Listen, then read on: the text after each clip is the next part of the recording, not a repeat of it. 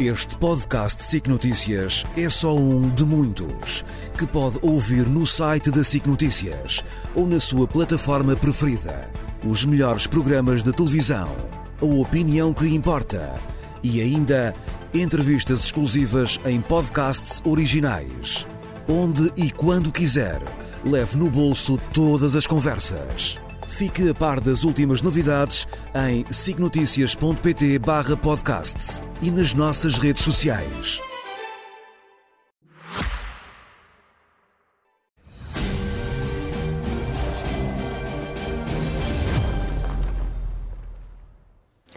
Boa tarde, Olá. Nuno. E começamos por falar aqui no primeiro leste-oeste do ano. Que é o Exatamente, é o primeiro do ano.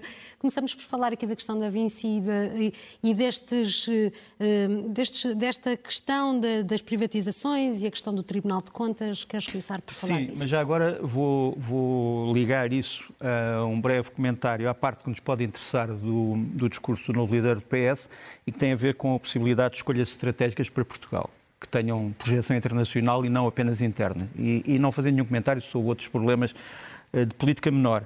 Eh, Eu diria que a única eh, referência internacional que foi feita, que me parece interessante, é a questão de Portugal como elo de ligação entre as várias partes do mundo, estando aqui no Atlântico Norte. Portanto, a posição estratégica de Portugal, embora isto não tenha sido elaborado dizendo-se o que é que se pretende fazer para maximizar esta posição, a verdade é que o reconhecimento dela já não é mau. Depois, foi também interessante porque eu gostava de comparar este discurso com outros discursos e outros líderes da mesma família política na Europa e no mundo eh, que têm chegado ao poder ou que têm saído do poder, porque têm chegado uns, têm saído outros. Eh, Uma das coisas interessantes é a definição eh, do partido como um partido de socialismo democrático. Não apenas de socialismo, mas de socialismo democrático. Como sabes, há uma velha história eh, doutrinal sobre a diferença entre socialismo democrático e social-democracia em vários países do mundo, mas está aqui definido outra vez socialismo democrático.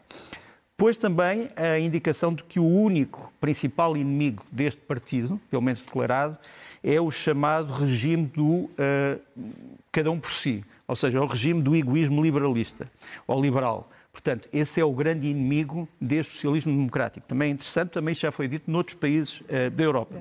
Depois ainda, a ideia de que não se pode subvencionar toda a economia. Ou seja, não se pode dar dinheiro a todas as empresas, nem tudo a todos. Saber se isto aconteceu ou não nos últimos anos, de que o novo líder foi também ministro, é outra questão, não vou aqui discuti-la, mas há agora a promessa que afinal não vai haver dinheiro tudo para todos. Depois, também é importante, hum, porque isto foi recentemente discutido na Escandinávia, sobretudo na Suécia e na Noruega, que tem a ver como é que se financia o sistema de segurança social. Quer dizer, numa altura em que a inteligência artificial e outras formas de modernização tiram muitos, eh, muitos trabalhadores eh, do trabalho ativo, portanto, hoje tens empresas cada vez com menos trabalhadores porque não são necessários, como é que nós vamos subvencionar outros setores onde há muitos trabalhadores? E houve aqui uma promessa de encontrar outras fontes de financiamento. Não sabemos quais. Aumento de impostos, aumento suplementar eh, das contribuições daqueles que já contribuem, não sabemos. Eh, aumento, por exemplo, da contribuição a partir das empresas, não sabemos, mas é, é uma ideia eh, que me parece curiosa. Depois, isso tem a ver com o nosso tema, que tu me referiste, que tem a ver com a comunicação, portanto, as vias de comunicação. Um grande discurso sobre as ferrovias, sobre, sobre os aeroportos.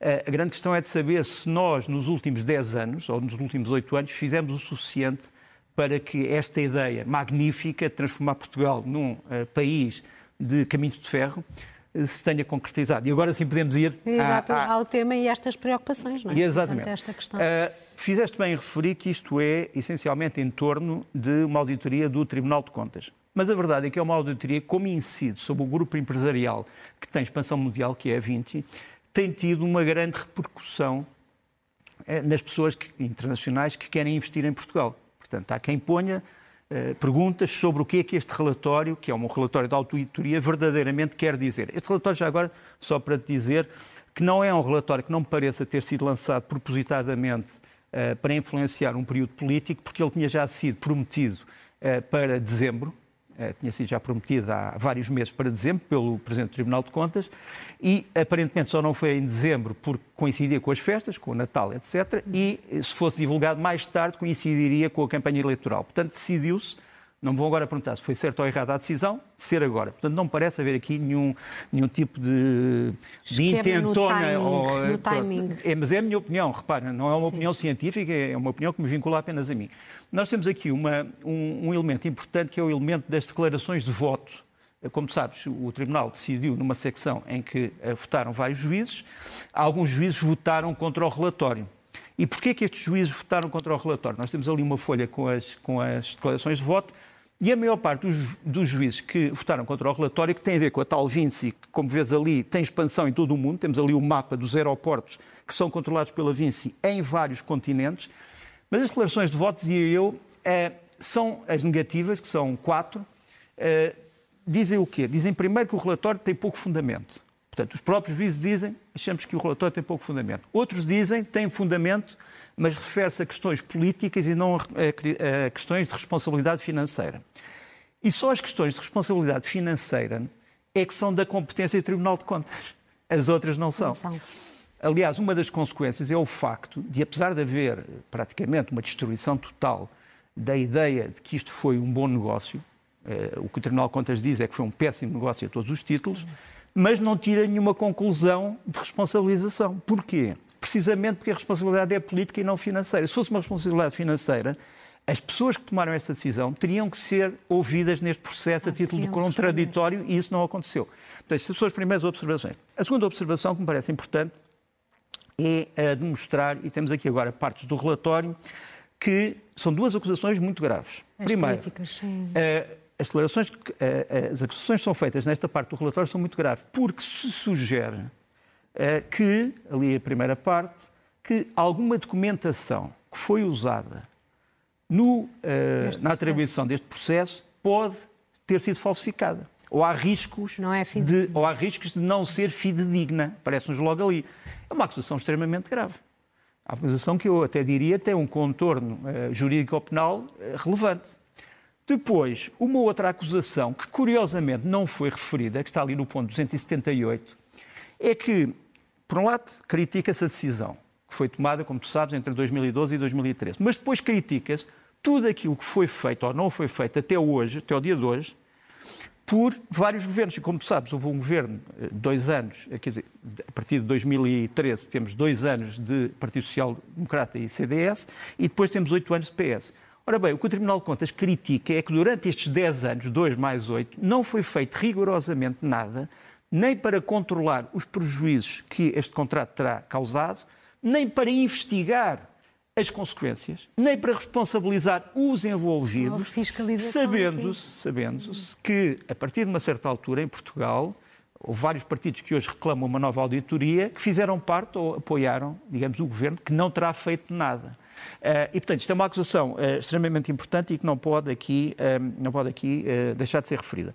Depois, um terceiro, um terceiro ponto que me parece importante, e esse tem a ver com os investidores internacionais para futuros investimentos em Portugal, são as recomendações que o Tribunal de Contas diz ou faz quanto às novas privatizações. O que é que ele diz? Enunciou uma, uma série de regras que devem presidir às próprias privatizações. Ou seja, se o Estado quiser vender a estrangeiros ou a portugueses, terá que avaliar os custos, eh, os benefícios, a regularidade, a transparência, a estabilidade e a maximização dos- do encaixe eh, financeiro, terá que avaliar regularmente os objetivos, terá que impedir, isto aqui é uma coisa importante, aquilo que se pode chamar um carrossel de transições entre pessoas que são administradores e depois passam a ser reguladores e depois passam outra vez a ser administradores e depois julgam-se a si próprios. Isto é aqui denunciado ehm, pelo Tribunal de Contas. E há uma coisa muito interessante, é que o Tribunal de Contas diz que as famosas taxas aeroportuárias não foram incluídas eh, dentro das chamadas receitas públicas obrigatórias quando deviam ter sido. Devem ser Ou seja, for, durante estes 10 anos, eu digo 10 anos, não dois, eh, houve uma total falta de controle sobre estas taxas aeroportuárias. Até parece-me que é uma, uma declaração muito importante. Eu devo também dizer uma coisa. Este não é primeiro- a primeira auditoria. Vai ser feita outra auditoria, que já começou, aliás, como foi dito, que acabará eh, no segundo semestre de 2024, que é já sobre a gestão da ANA de si própria, e, e falar- falar-se, obviamente, dos documentos, Disto, dos tais claro. documentos e, e de outras coisas. Agora, o Tribunal Constitucional queixa-se aqui amargamente de não levarem a sério as suas recomendações. Quer dizer, o Tribunal Constitucional, o Tribunal, Constitucional, o Tribunal Não, de Contas, de Contas. A, acaba por reconhecer que a sua valia dentro da esfera política portuguesa é pouca. Ou seja, ele fala, ele é consultado, Ele ele dá consultas, mas ninguém mas checa. não- E este é o estado das coisas. O segundo tema de que queres falar é, é outra preocupação, Sim. digamos aqui. Não vejo referida por de- ninguém. Que foi e que já foi falada aqui também por ti. eh, Já, mas Voltas agora- a ela, mas por, uma- por preocupações renovadas, digamos assim, em relação a esta questão das sete centrais nucleares É eh, que verdade. o governo espanhol decidiu encerrar. Como sabes, Espanha, e isso foi o que foi dito, o que nós eh, falámos na, na última semana, eh, Espanha vai fechar as suas centrais nucleares, as suas sete centrais nucleares, eh, e vai fazê-lo até 2035.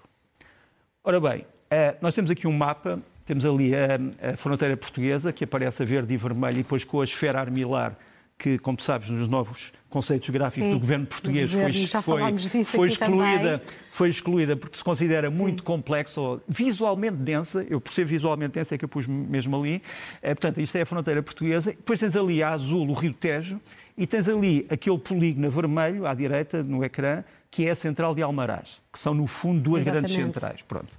E, como sabes, fica a uma distância eh, bastante eh, reduzida, da, eh, não só da fronteira portuguesa, Portuguesa. mas de populações que fazem a sua vida entre Portugal e Espanha e do Rio Tejo, obviamente. Ora bem, o grande problema do nuclear, o nuclear sabemos que é uma energia que não polui a atmosfera do ponto de vista eh, da emissão de carbono. Pronto, muito bem. Mas tem um problema, que é o problema dos resíduos. resíduos. Quer dizer, onde é que se colocam os resíduos nucleares que são extremamente nocivos, sobretudo aqueles de alta radioatividade, a não ser muito, enterrados muito que fundo é na terra? E mesmo assim depois? não sabemos. Mesmo assim não sabemos. Ora bem, Espanha eh, aprovou agora, eu dei uma semana para ver se havia alguns esclarecimentos sobre o assunto, mas como não houve, volto ao tema. A Espanha aprovou agora aquilo que eles chamam o sétimo PGRR, portanto é o, o novo plano sobre resíduos nucleares. Até agora, a ideia de Espanha era de criar uma grande, um grande resíduo subterrâneo para onde fossem todos os resíduos destas centrais. O grande problema são os chamados, eh, os chamados anos de transição, quer dizer, até 2035 nós vamos ter realmente eh, o fecho das centrais. E, repara, muitas destas centrais são extremamente antigas. Muitas delas vão estar em 2035 com mais de 50 anos de vida, o que é muito para a segurança de uma central. Esqueças que já houve problemas nas centrais eh, espanholas, por exemplo, a central de Vandelhos, que fica eh, já perto norte de Barcelona, teve um incêndio incrível em- em- nos anos, eh, nos anos, oit- fim dos anos 80, que foi considerado eh, de alerta 3 eh, pela Agência Internacional de Energia Atómica. Há sete alertas e este era o 3, portanto, muito grave. Portanto, a ideia de que não se passa nada com as centrais é uma ideia falsa. Já houve acidentes em vários sítios do mundo, como tu sabes. E, portanto, o, o que eu queria É dizer período de transição que preocupa, não é? preocupa-me bastante e quer dizer, e acho que o governo português devia informar os portugueses do que é que se vai passar neste período de transição, porque Espanha vai fazer uma coisa, eu vou, vou mostrar agora esta imagem. Esta imagem é uma imagem de- da central de Almaraz, ou portanto, enfim, do complexo nuclear de Almaraz. Aqui, isto são os chamados ATIs. Os ATIs são, eh, no fundo, reservatórios onde estão já não só combustível nuclear, mas também os tais resíduos, Resíduos. altamente perigosos. Pronto. Eh, Há sete em toda a Espanha, dos ATIs. Os ATIs agora vão se transformar em- nos chamados ATDs. O que é que são os ATDs? São eh, reservatórios destes, na central, portanto em Almaraz, ainda aumentados. Quer dizer, aquilo que tu vês aqui vai ser ainda aumentado, Ainda para aumentado. ele receber mais resíduos. A grande questão é, Portugal e Espanha têm, têm estado em contacto para verificar a segurança deste sistema. Eh, como tu sabes, a Universidade de Aveiro, a Quercus e outras eh, associações ambientais e também espanholas, várias, têm alertado para a necessidade de transparência neste processo. Quer dizer, nós não podemos saber do problema só quando ele se manifestar. Temos que saber o que é que acontece. É que e, portanto, a questão de Almaraz parece-me ser uma questão essencial. O governo português tem que dar esclarecimentos sobre o assunto, seja este governo, que ainda que já só está em gestão, mas sobretudo o próximo, e tem que haver um plano detalhado para que Portugal possa controlar eh, os custos destes resíduos. Tem havido muitas conversações com a Espanha eh, nos últimos 20 anos. Eh, algumas têm sido avanços, outras têm sido retrocessos. Agora o que precisamos é de clareza e transparência. Clareza e transparência também uh, uh, neste terceiro tema, uh, que recai sobre um incidente acerca de um subsídio português para o futuro museu. para, um, exatamente. Da Libertação Nacional. Da Libertação Nacional, exatamente. Um, eu, eu, eu, devo dizer, portanto, isto tem a ver com o Forte São Francisco do Penedo, de que já vamos falar. É aí que vai ser instalado o museu. o museu vai ser construído, por, ou está a ser construído por uma empresa portuguesa, passa publicidade da Mota em Gil. Uh, Portugal já foi fiador deste negócio e agora, como sabes, é financiador do próprio, da, própria, da própria obra. A primeira consideração que eu tenho é esta. Uh, Angola é um Estado independente e soberano. Portanto, Angola tem todo o direito e, provavelmente, para os angolanos, o dever de fazer este museu. Quer dizer, não, ninguém tem. Era o que faltava também se algum país viesse protestar se Portugal fizesse eh, um museu sobre as campanhas napoleónicas ou sobre a ocupação filipina. Embora às vezes haja incidentes curiosos, quer dizer, às vezes as sensibilidades internacionais são tão a, a, a, acesas que se evita falar de certas coisas. Bom, eh, já vamos às imagens, eu, eu, depois gostava de explicar as imagens por, Queres uma falar por mais uma. deste lado da relação mas, bilateral? Sim, primeiro destas... quero fazer uma, uma pequena introdução. Eu lembro que há uns anos atrás, é uma pequena história que eu presenciei, eh, deu-se o Dia da Europa no Mosteiro dos Jerónimos, nos claustros, nos belos, belíssimos claustros do Mosteiro dos Jerónimos.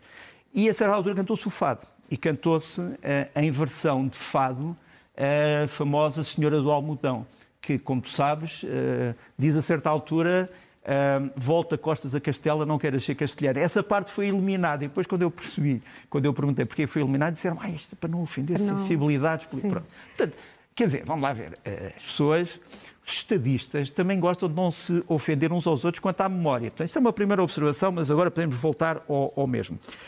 Um, eu, eu, não tenho nada contra uh, Angola fazer este museu e acho que até o deve fazer, uh, e, e, eu conheço muitas pessoas que estão empenhadas neste museu. A grande questão é saber quem é que o deve financiar. Um, primeira coisa que eu, que eu acho que tem que ser dita é que Angola não pode reduzir a libertação nacional ou as relações com Portugal aos anos da guerra entre 1961 e 1974. Quer dizer, a história entre Portugal e Angola é uma história muito, muito extensa e é sobre isso que eu gostaria de falar. E vamos então à primeira imagem Aquela que me parece, que, que me parece interessante. Luís de Camões. Uh, Luís de Camões, uh, um dos grandes patronos da língua portuguesa, língua essa, língua essa, que, segundo o artigo 19 da Constituição de Angola, que foi revista agora em 2021, uhum. não é a Constituição Portuguesa, é a Constituição de Angola, diz a língua oficial da República de Angola é o português. O Luís Camões está agora no Museu Militar, a sua, a sua estátua estava noutro sítio. Eh, as pessoas que viveram em Angola nos anos 60 sabem que esta estátua era conhecida como a estátua do polícia sinaleiro, porque o, o Camões está assim, está parece um polícia sinaleiro, mas independentemente Exato. de saber se era boa ou má a estátua, está agora no Museu Militar. Foi retirado no, é? na, da, da Fortaleza. No, foi, está na Fortaleza São Miguel, eh, onde estão várias estátuas eh, de, de, da história portuguesa em Angola, e, e portanto é verdade que Angola reconhece que o português é o elemento solidificador, digamos assim, da expressão da comunicação em Angola, isso é importante. Portanto, não é uma questão da relação entre 61 e 74, tem a ver com uma relação muito maior.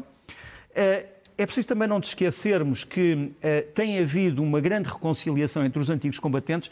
Há uma imagem aqui que eu gostava de mostrar, que é a chegada ao Regimento de Comandos da Amadora, e aqui uma troca de cumprimentos com, um, com o Presidente da Associação de Comandos Portuguesa, em que tens os militares angolanos, eh, a nível oficial general e outros, comandos, que já foram inimigos de, da administração portuguesa, aqui numa reconciliação e numa cooperação uh, amigável, e, e, todos eles têm sempre vindo a todos os atos uh, que o Estado português tem, tem, feito para comemorar as suas forças especiais. Portanto, esta, esta, a nível daqueles que se bateram ou continuam uh, com tarefas combatentes, nunca se pôs em causa a chamada reconciliação. Por outro lado, é preciso não nos esquecermos, e voltando à, à, à, à duração da história, que estas coisas aqui passaram-se já há muito tempo.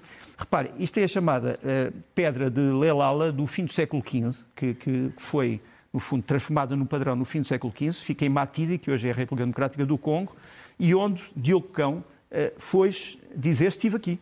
Portanto, aliás, a, a, ideia dos padrões começou nesta altura Exato. em vários países do mundo. Depois também esta nota de banco... Como sinalizar, de... não é a passagem Exato. Ali. Esta nota de banco, que é de 1927, um, muito, bastante antes do, do Estado Novo, que só se funda em 1933, mas já depois do chamado 28 de maio de 1926, é uma, uma nota angular de angulares, que era a moeda local de Angola, em que se fala do Salvador Correia de Sá, que foi o Salvador Correia de Sá de Benevides, como nós aprendíamos no liceu, que foi o homem que reconquistou, digamos assim, Angola do domínio dos holandeses, dos Países Baixos. Angola, se tivesse continuado sob o domínio dos Países Baixos, teria uma história totalmente Completamente diferente. diferente. A, a, todos os níveis. E, portanto, isto também faz uh, parte da história. Parte da Por outro lado, deixa-me só mostrar este vídeo. É um vídeo em que o governo português veio. Mas deixa-me ouvir. Não sei se podemos ouvir. O Ministro da Cultura de Angola. Podemos voltar atrás para ouvir tudo. belas fortificações da cidade de Luanda, cujo estilo arquitetónico se pode considerar como um ícone da uma nova etapa, dando maior atenção para a preservação, não só por ser a mais antiga, mas também por ser uma das mais belas fortificações da cidade de Luanda, cujo estilo arquitetónico o ministro, ministro da Educação de Angola, perante o governo português, veio dizer precisamente que a ideia deste museu era o de recuperar um património histórico perfeitamente inigualável em África eh, e que era a todos os títulos digno de ser, digno de ser eh, memorizado. E, portanto, eu pergunto se, se uh, o financiamento português, não vou agora aqui discuti-lo mais, mas gostava de saber se Portugal, em função desse financiamento e querendo participar na reconstrução histórica de Angola, se vai ou não ter coordenação científica, ou papel na orientação científica uh, do novo museu. Portanto, era importante que Portugal tivesse investigadores seus também na coordenação científica deste projeto. Não sei se vai ter ou não, uma pergunta que eu fica deixo no ar, aqui. uma de... pergunta que fica no ar. Mas, portanto, a relação entre Portugal e Angola não é a relação entre 61 e 74. Essa é uma parte muito pequena da relação. Eh, Nuno, falamos eh, sobre um tema mais do que atual, a guerra em Gaza. Eh, continuam as negociações, mas parece que a paz não está próxima. Complicam-se aqui a situação. Sim, porque os planos de guerra são bastante maiores que os planos de paz, mas mesmo assim, nós fomos ao baú, digamos, das inconfidências diplomáticas e fomos descobrir pelo menos quatro planos de paz, que vamos mostrar aqui. Um plano de paz, eh, se quiserem põem planos de paz entre aspas ou sem aspas, não vamos aqui, não sei se podemos ampliar um bocadinho esta imagem, mas só para dizer, os planos de paz que existem sobre a mesa neste momento são um de Israel, outro do Qatar e do Egito, outro da Autoridade Palestiniana e outro que tem unido os Estados Unidos a União Europeia e a ONU. Nem tudo isto tem sido dito, mas há, há três grandes problemas. Os problemas, é, os problemas são quem é que governa, quem é que vai governar Gaza. Segundo, quem é que faz a segurança, quer dizer, quem é que trata da parte policial e militar. E terceiro, um, em que quadro de reconstrução é que tudo isto se inclui. Para Israel, terá que ser uh, uma administração palestiniana escolhida por Israel, Uh, e de pessoas que fariam parte daquilo que Israel chama uma autoridade palestiniana reformada. O que isto quer dizer, não sabemos. A segurança, obviamente, para Israel ficará nas mãos, nas mãos, de Israel. Alguns ministros israelitas têm surgido uma força internacional, até agora isso tem sido recusado. E a terceira coisa é que Israel acredita na comunidade internacional, mas só para a reconstrução. Bom, o plano do Qatar e o Egito é totalmente diferente. Uh, fala de uma espécie de comitê de sábios uh, para uh, governar Gaza este comitê de sábios seria essencialmente baseado numa, naquilo que poderíamos chamar, aliás, desculpa, o comitê de sábios é o, é, é o plano israelita, é o plano israelita que tem a ver com sábios reconhecidos por Israel. Egito e uh, o Qatar já falam numa coisa diferente. Falam de um governo por palestinianos, mas que estariam uh, desligados do, da parte militar do Hamas. E depois, quem é que faria a segurança? A segurança também deveria ser ou palestiniana ou conjunta, uhum. entre, palestiniana, entre palestinianos e Israel, e tudo isto teria que ser inserido na ideia de uma negociação para os tais dois Estados, Israel e o Estado palestiniano. A autoridade palestiniana, obviamente, acha que tem que ser uma escolha feita pelas próprias pessoas de Gaza. A segurança terá que ser uma segurança, obviamente, palestiniana e também terá que se fazer no quadro de uma negociação para dois Estados. Eh, os tais países ocidentais e a ONU têm uh, referido a necessidade da negociação dos dois Estados, têm dito que têm também que ser os palestinianos a governar, têm dito que deviam ser os palestinianos a fazer a segurança, mas com garantias de segurança a Israel, e portanto estes quatro uh, projetos são distintos. Eu diria não são irreconciliáveis, não são irreconciliáveis, mas alguns pontos são.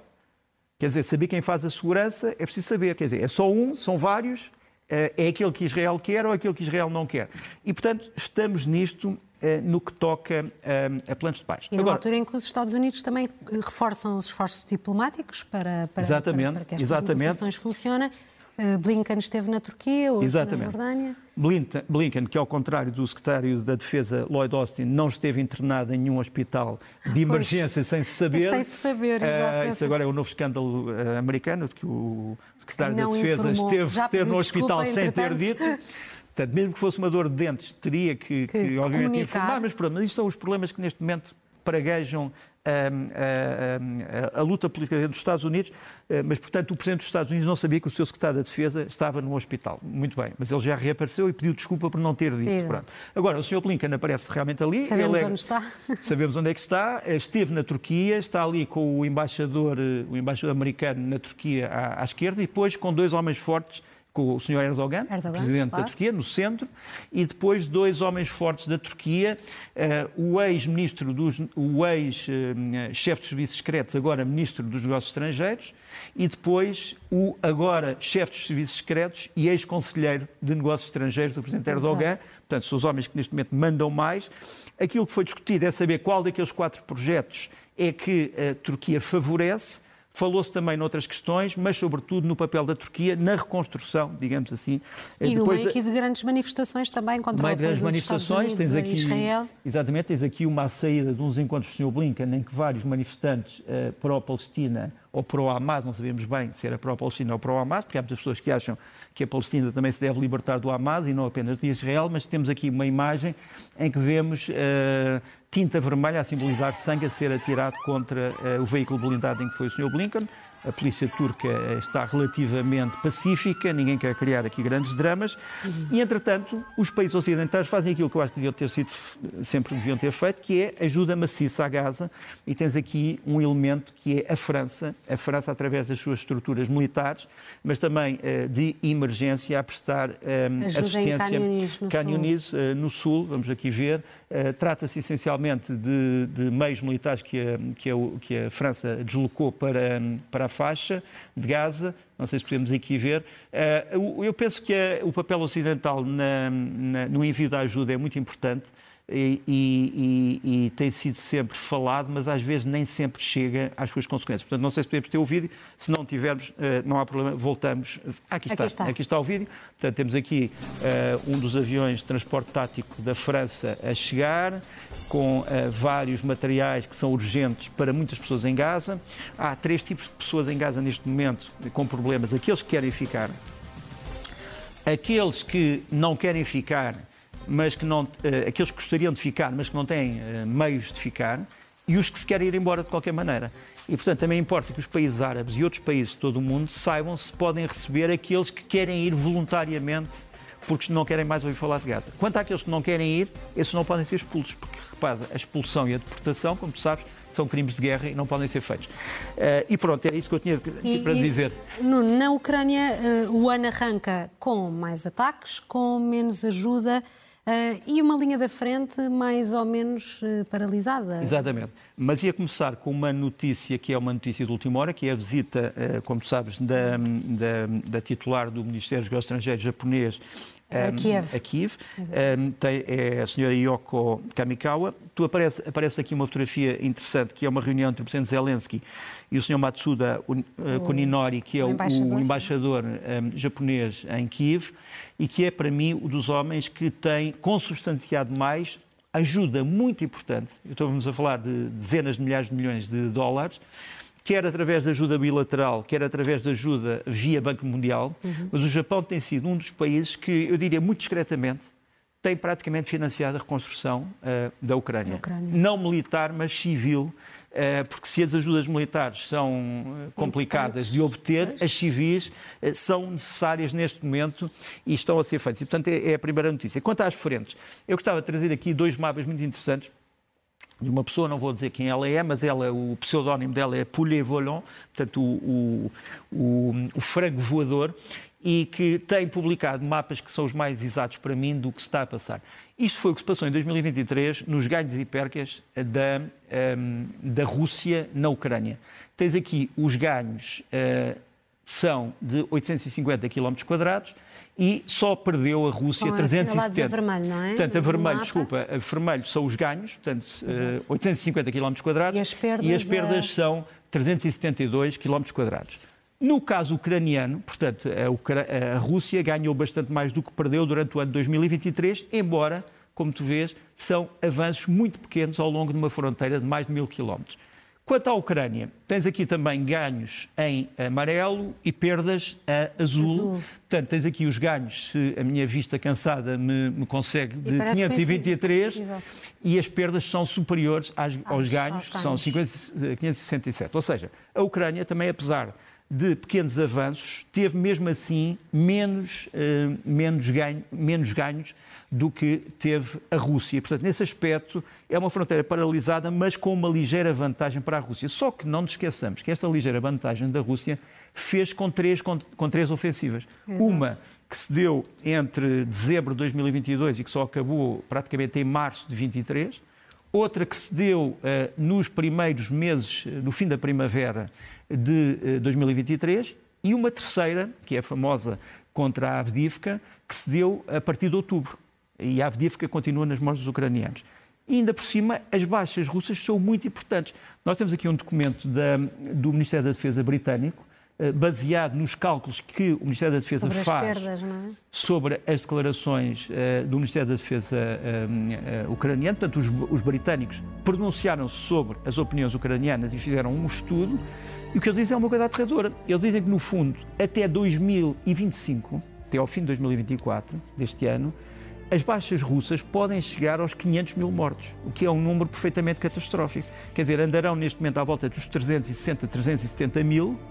Os ucranianos terão, embora eles não revelem quanto é que perdem, mas os ucranianos terão baixas de cerca de 35% destas. Para a Ucrânia é também é, muito importante, porque, como sabes, a Ucrânia só tem um terço da população da, da Rússia. Rússia. Mas, quer dizer, baixas de 500 mil homens até ao fim de 24, 2024 é um peso terrível para muitas gerações de russos e que precisa de, de ser referido. Portanto, os custos daqueles pequenos avanços são, são terríveis. E já não falo dos custos em material, quer dizer, em aviões, etc. Depois, gostava também de referir uma outra coisa, que é o facto de a Ucrânia continuar a ser estudada nas academias militares de todo o mundo pela eficácia da, tua, da, sua defesa aérea. Ela tem hoje talvez a melhor defesa aérea da Europa, embora tenha ainda muitos uh, desfalques, muitos meios que precisa, tem muitos vácuos, mas mesmo assim, neste país enorme, interceptar este míssil, que é o chamado Kinjal, que os russos disseram em tempos, quando apresentaram este míssil, que era Sim. indestrutível, que é o famoso míssil hipersónico. Exatamente, alegadamente hipersónico. Já se percebeu que não é hipersónico, quer dizer, os russos diziam que este míssil uh, viajava a cerca de 9 vezes a velocidade do som, 9 a 10. E afinal, viaja a 3,5%, que é metade deste, o que é metade, não o que é um terço, um terço. Desta, desta, desta velocidade. E, portanto, tudo, a, a, maneira como os ucranianos, em muito pouco tempo, se habituaram a novos sistemas de mísseis antiaéreos de fabrico ocidental, é estudado, posso dizer, em várias academias ocidentais. Eh, eu participei já em, dois, eh, em duas sessões de estudo sobre isso, uma nos Estados Unidos e outra numa, enfim, num país asiático, e, e, quer dizer, aquilo que se dedicou ao estudo da Ucrânia é uma coisa perfeitamente impressionante. Agora, a Rússia tem um outro problema nesta questão da Ucrânia, que é dos chamados ex-países da União Soviética. Repara, o, o Cazaquistão, que até há pouco tempo era um país aliado ou amigo da Rússia, acaba de proibir, eles não dizem proibir, dizem saiu do ar um painel de 10 programas russos, quase todos eles de propaganda, que eram transmitidos por um canal Suspendeu. que era. Sim, teve, não, não suspendeu, acabou. Não, acabou, Portanto, acabou mesmo. A TVCom uh, do Cazaquistão disse: a partir de agora estes programas não entram mais porque só queremos programas em língua cazaque e não russa ou outras línguas. Portanto, por, para avanço da cultura cazaque, isto obviamente já causou grandes protestos uh, na Rússia que quer transmitir a sua mensagem ao Cazaquistão. Depois, como tu sabes, ontem houve um incidente, mais uma vez, trágico, com a morte de muitos civis em Pokrovsky, eh, na região de Donetsk, em que, infelizmente, a Rússia mais uma vez voltou a especializar-se em matar crianças.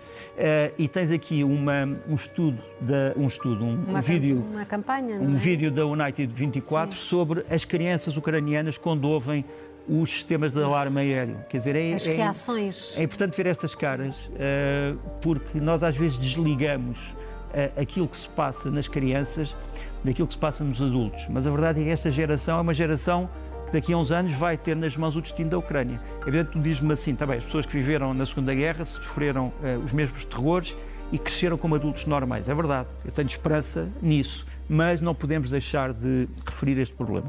E depois, deixa-me só falar de quatro ou cinco assuntos operacionais eh, muito rapidamente. Primeiro, operações que a Ucrânia está a desenvolver eh, na retaguarda da Rússia, já em território nacional russo e pela primeira vez. Belgorod, não é? Sim, Belgorod. Eh, aqui tens os serviços secretos militares ucranianos, o chamado RUR, que foi para uma das principais vias de comunicação de Belgorod, Minala, e, eh, e, destruir alguns acampamentos militares russos. É a primeira vez que eu acho que os ucranianos admitem que tiveram forças especiais em território, em território internacional russo, se não nos esquecemos disso. Depois, um vídeo que já, já, já andou por toda a parte, que é uma sabotagem manual a mais de mil quilómetros da fronteira da Ucrânia, em que um grupo de pessoas, não sabemos se são militares russos ou não, revoltados, que chegaram ao pé de um uh, bombardeiro tático Su-34, o mais caro do arsenal uh, russo, e por isso simplesmente incendiaram. Quer dizer, uh, e fizeram depois várias, passo o plebeísmo, várias macacadas em torno do avião, mas a verdade é que, quer dizer, mas isto Impe... a milhares de quilómetros da Ucrânia. É mais de mil, mais de mil quilómetros, quer dizer, isto é a base Era de Chagol, uma das mais importantes da Rússia, e portanto saber como é que esses homens conseguiram entrar numa base aparentemente ultra protegida e sair, e ainda por cima brincar com os aviões que lá estavam é, é algo espantoso. Isto passa-se em Chelyabinsk, portanto, nas profundezas da Rússia. Depois deixa também mostrar-te aqui a situação em Kherson, eh, em que, os, como sabes, os ucranianos passaram para a margem sul do rio Dnipro, continuam lá, estão a expandir a sua zona de influência e a Rússia enviou uma espécie de uma coluna imortal como já foi chamado em alguns sítios russos, de carros blindados que acabou de ser destruído nos últimos 48 horas. E este é um dos vídeos dessa destruição. Por fim, e agora é que é mesmo por fim, a Ucrânia está a fazer um, um bocadinho aquilo que a Rússia fez uh, há cerca de um ano. Ou seja, nos territórios que controla, que são cerca de 85% eh, da, do território original da Ucrânia, portanto, a Ucrânia ainda tem 85% do seu território, o que é que tem feito? Agora está a fazer ela própria fortificações, sobretudo no norte, a criar campos de minas, a criar casamatas, portanto está a fortificar a sua própria linha da frente, a linha de combate que há bocado vimos que está, como tu dizias, congelada. Mais ou menos. Falamos também aqui de uma ameaça comum à África, tem sido palco também de vários ataques, de resto, nos últimos tempos. Uh, Queres falar precisamente Queria disso? falar, a ameaça comum é a ameaça da violência de Exato. grupos extremistas que usam a religião como pretexto.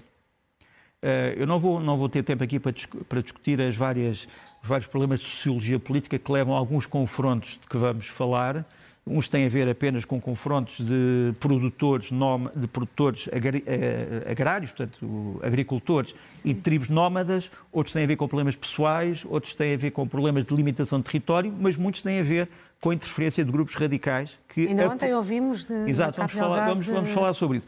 Mas eu, eu, queria só dizer que este problema uh, do, do, chamado jihadismo armado uh, em África é um problema muito complicado. Vai afetar um país que, que fala também português, uh, Moçambique, como sabes, a partir de julho, a SAMIM, que é o organismo internacional que neste momento está a proteger Cabo Delgado, assim como o Ruanda, vai sair em princípio da zona. A verdade é que a zona, ao contrário do que se diz, não está pacificada. Continuamos a ter ataques em Macomia, na zona de Mocojo, Pangane, Muidumbe, e isto preocupa os moçambicanos, e deve preocupar também os portugueses. E nós estamos ainda nos extremos que vamos mostrar aqui. Isto são grupos, milícias, alegadamente de jihadistas da etnia fula, mas não interessa aqui saber se eram fulas ou se eram outros, que atacaram sistematicamente aldeias cristãs Importa dizer cristãs em Bocose, Mangu, Barquim, uh, Ladi, que fica no estado do Planalto, uh, na zona de Jos, na Nigéria, estamos a falar do norte da Nigéria. Isto já tem provocado uh, a reação que se previa, ou seja, a criação de milícias contra estas milícias, e a situação... E este, este vídeo mostra exatamente o que... mostra a ocupação de uma dessas aldeias cristãs por milicianos deste grupo, que, uh, por isso simplesmente, mostram, a... mostram as suas armas, já estão equipados. A manipular, de certa forma. Uh, não é, infelizmente, não é só questão de manipular, é que houve muitas mortes a seguir a estas ocupações. Sim. Quer dizer, isto é que tem que ser, eh, obviamente, um olhado. Uh, e, e, para mim é um, vai ser um dos problemas maiores de 2024, é como suster este tipo de massacres na África.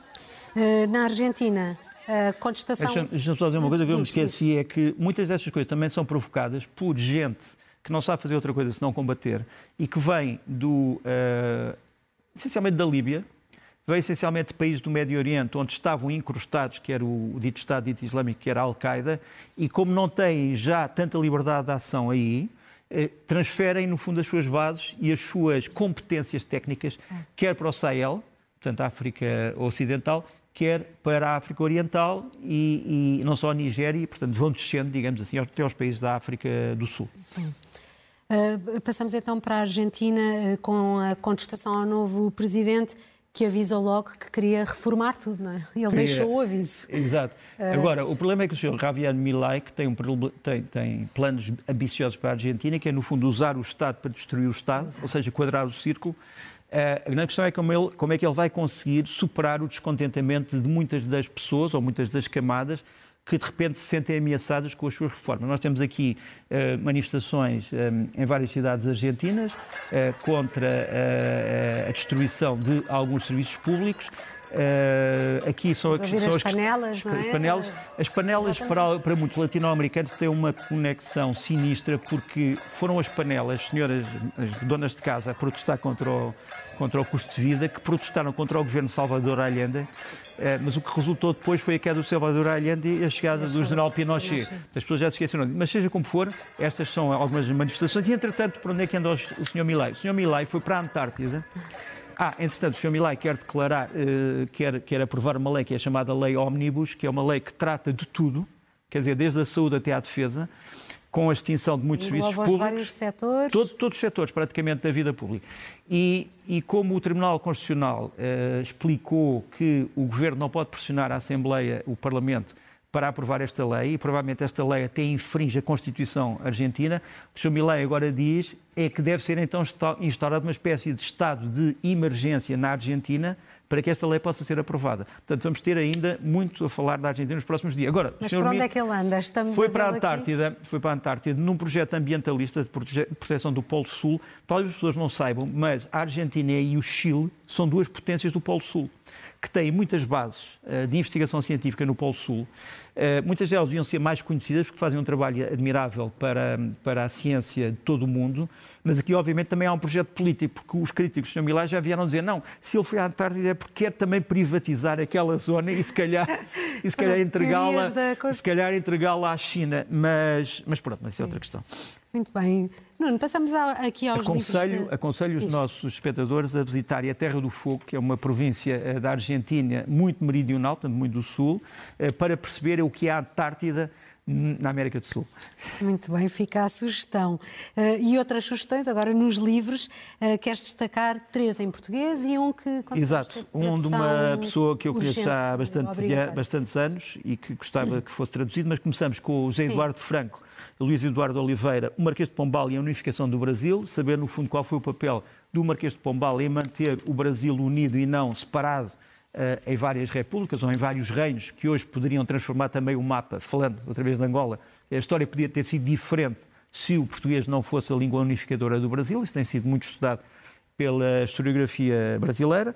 Depois da Susana Alves eh, Jesus, uh, Direitos Humanos em Portugal é uma. É, isto é só o primeiro volume, quero só mostrar o volume deste primeiro volume, é, é, é enorme, mas é uma história, uma história uh, muito bem feita sobre. Um, ehm, ela chama, uh, como em subtítulo, é História e Utopia, mas no fundo é a história da ideia dos direitos humanos e da sua concretização em Portugal a partir do fim do século XVIII uh, eh, até agora, esperando pelo segundo volume.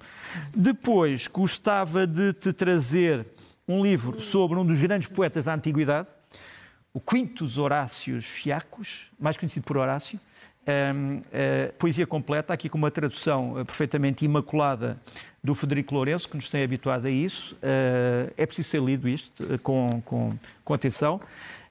poesia da Antiguidade. E então o tal livro em inglês, que eu gostava que fosse traduzido rapidamente, do Ilya Ponomarenko, que é um dos grandes jornalistas ucranianos.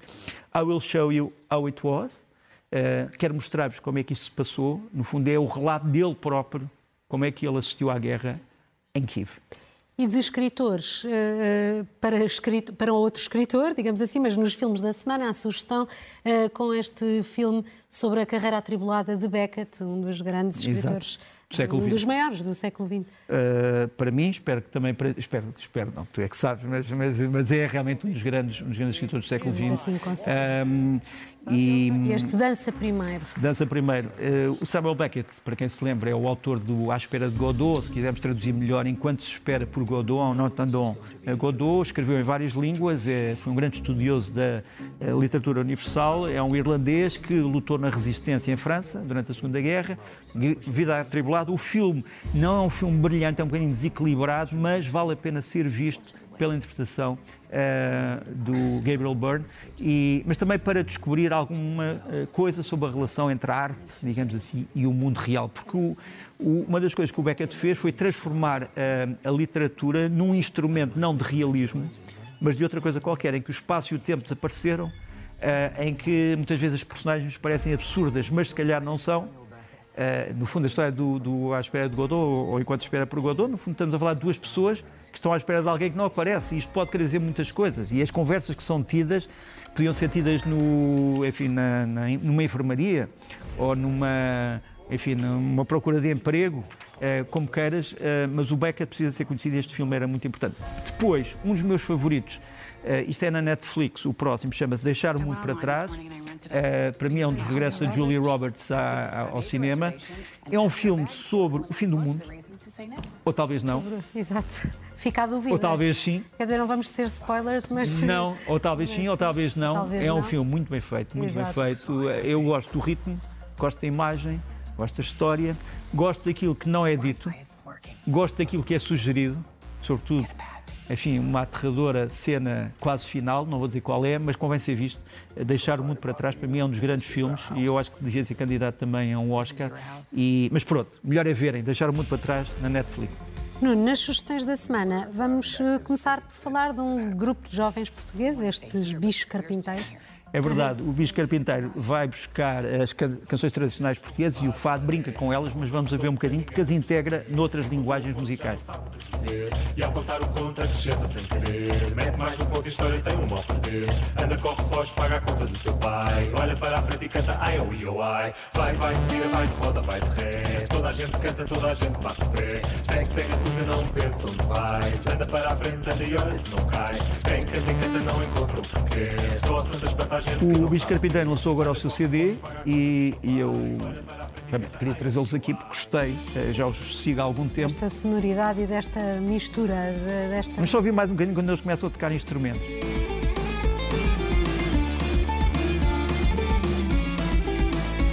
Gosto muito. E, e agora, recuando no tempo, eh, aqui António Leal Moreira, um, um grande, mas, menos conhecido compositor. Eh, compositor, organista, eh, instrumentista, eh, essencialmente músico da corte, eh, portuguesa no fim do século XVIII. Ele vai, a sua, a sua obra vai ser trazida pela Orquestra Barroca da Casa da Música do Porto no dia 13 e eu quero passar aqui um bocadinho da, da de uma das obras do, do António Leal Moreira eh, em, em seis órgãos do Convento Mafra, portanto, eh, com seis organistas, eu quero aqui dizer os nomes. Sérgio Silva, André Ferreira, João Santos, Margarida Oliveira, o Diogo Pombo e a Daniela Moreira a tocar Na António Leal Basílica Moreira na Basílica de Mafra.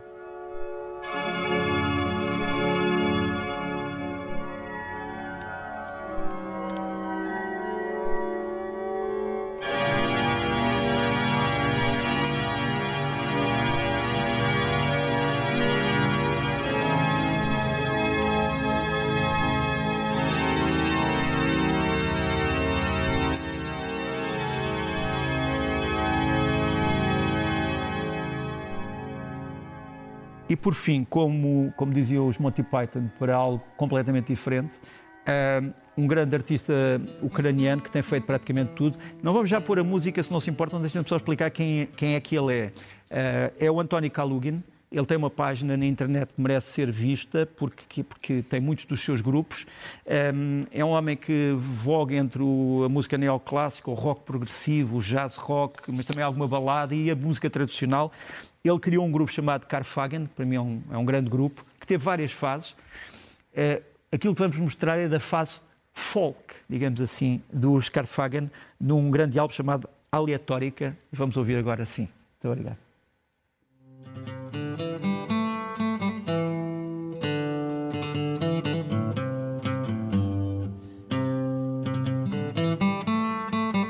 O gnome na casa de Casa de banho.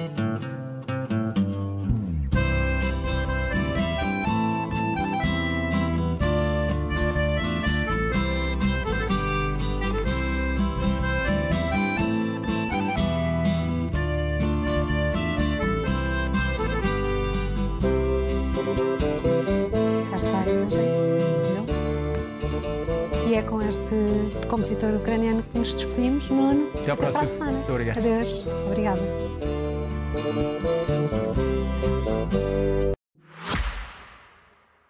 Este podcast SIC Notícias é só um de muitos que pode ouvir no site da SIC Notícias ou na sua plataforma preferida.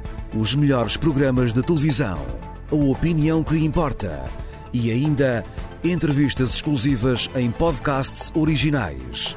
Onde e quando quiser, leve no bolso todas as conversas. Fique a par das últimas novidades em signoticias.pt/podcast e nas nossas redes sociais.